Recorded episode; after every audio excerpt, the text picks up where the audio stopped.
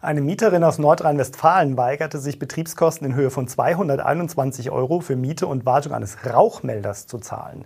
War die Vermieterin berechtigt, die Aufwendungen zur Anschaffung von Rauchwarnmeldern auf ihre MieterInnen umzulegen?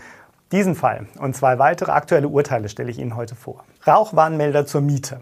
Eine Vermieterin forderte von der Mieterin ihrer Wohnung die Zahlung von 221 Euro für Miete und Wartung eines Rauchmelders. Zu den Kosten rund um Rauchwarnmelder stand nichts im Mietvertrag. Allerdings war die Vermieterin vertraglich berechtigt, für künftige Abrechnungszeiträume weitere Kosten auf die Mieterin umzulegen, wenn sie erst später entstehen oder vom Gesetzgeber neu eingeführt werden. Ende 2015 kündigte die Vermieterin an, alle Wohnungen mit Rauchwarnmeldern auszustatten.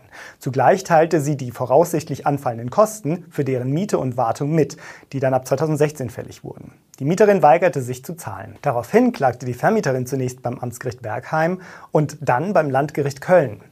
Gegen das Urteil, die Mietkosten für Rauchwarnmelder seien nicht umlagefähig, legte sie schließlich Revision beim Bundesgerichtshof, beim BGH ein. Nun musste der BGH darüber entscheiden, ob und inwieweit die Kosten für die Miete der Rauchwarnmelder als Betriebskosten umlagefähig sind. Die Karlsruher Richterinnen entschieden zugunsten der Mieterin. Sie muss die Kosten für die Miete der Rauchwarnmelder nicht tragen. Vielmehr verwies der BGH darauf, dass die Kosten für die Anschaffung von technischen Einrichtungen für das Mietobjekt keine Betriebskosten darstellen. Dieser Grundsatz dürfe nicht dadurch umgangen werden, dass die Vermieterin die Rauchwarnmelder nicht kaufe, sondern miete. Vermieten Sie Ihre Wohnung oder Haus und suchen dringend die richtigen MieterInnen? Schalten Sie auf ImmoScout24 kostenlos Ihre Anzeige und profitieren Sie von unserer großen Nachfrage. Kommen wir zum nächsten Urteil. Die Mieterin einer 38 Quadratmeter großen Wohnung in Köln wollte ihre Wohnung mit einem Boxerhund teilen. Doch ihre Vermieterin war nicht bereit, der Haltung des Hundes in der Einzimmerwohnung zuzustimmen. Sie war der Meinung, der Wohnraum reiche dafür nicht aus. Daraufhin klagte die Mieterin. Beim Amtsgericht Köln erhielt sie Rückendeckung. Die RichterInnen bestätigten ihr den Anspruch auf Zustimmung zur Hundehaltung durch die Vermieterin. Sie räumten zwar ein, dass die Haltung eines Boxers in einer Einzimmerwohnung in der Innenstadt nicht gerade als ideal hinsichtlich der artgerechten Haltung anzusehen sei. Dennoch erscheinen 38 Quadratmeter für eine Person mit Hund ausreichend. Für die mietrechtliche Frage ist die Einschätzung der artgerechten Haltung ohnehin nicht relevant. In einem ähnlichen Fall hatte der Bundesgerichtshof darauf verwiesen, dass die Haltung eines Hundes zulässig sei, wenn im Mietvertrag kein entsprechendes Verbot vermerkt wurde. Dabei spiele es keine Rolle, ob die Haltung des Hundes in der Wohnung artgerecht sei. Im dritten Fall geht es um Schönheitsreparaturen.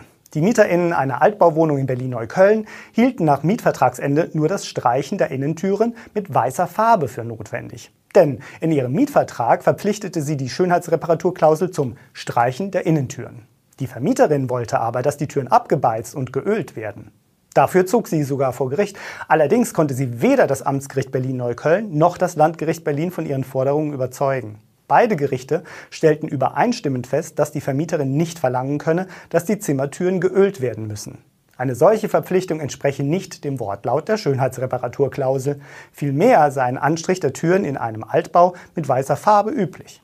Wünscht die Vermieterin abweichend davon, das Abbeizen und Ölen der Türen, so hätte sie das den MieterInnen zumindest mitteilen müssen. Und damit sind wir am Ende der ImmoScout24 Vermieter News im Juli.